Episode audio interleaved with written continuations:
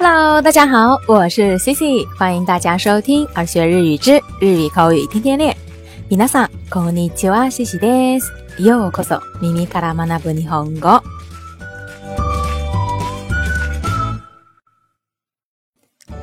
那在之前的一期节目中呢，Cici 给大家介绍过一个加在动词贴形后面使用，表示预先做、事先做某事的一个词 tell good。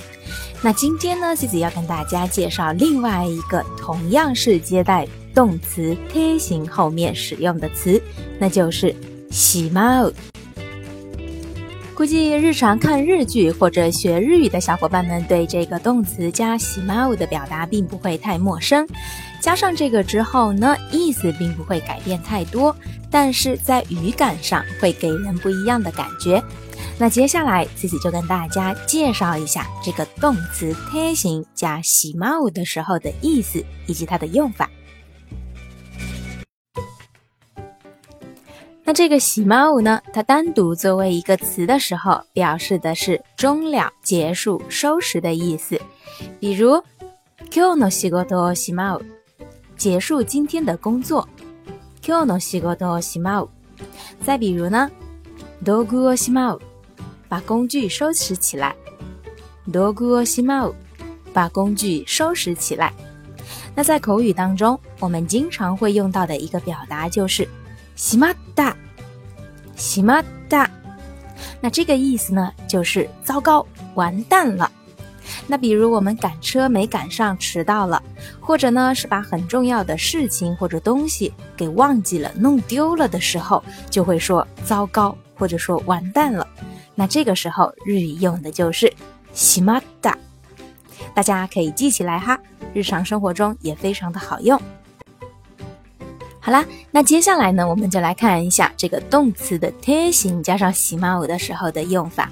首先呢，它可以表示的是做完、完成的意思。比如呀，ひらがなは全部覚えてしまいました。片假名全部都记住了。 ひらがなは全部覚えてしまいました。ひらがなは全部覚えてしまいました。那再比如呢？那本书已经看完了。その本はもう読んでしまいました。その本はもう読んでしまいました。その本はもう読んでしまいました。那以上的两个例子呢，都是表示完了、看完了、记住了的意思。那接下来呢，它还可以表示。说话人后悔或者是遗憾的心情，那比如把珍贵的花瓶打碎了。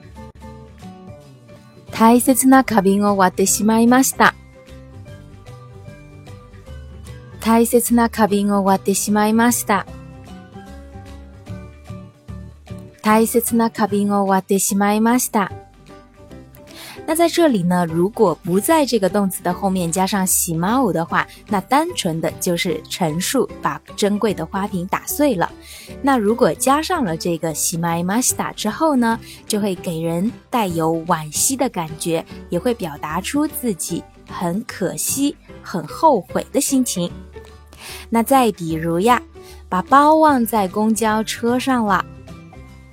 バスにカバンを忘れてしまいました。バスにカバンを忘れてしまいました。バスにカバンを忘れてしまいました。那在这里呢，虽然也都是说把包忘在公共汽车上，但是呢，它还暗含着说话人后悔、遗憾的心情。 好啦，那今天啊要跟大家分享的这个动词贴形加喜猫的用法就说到这儿。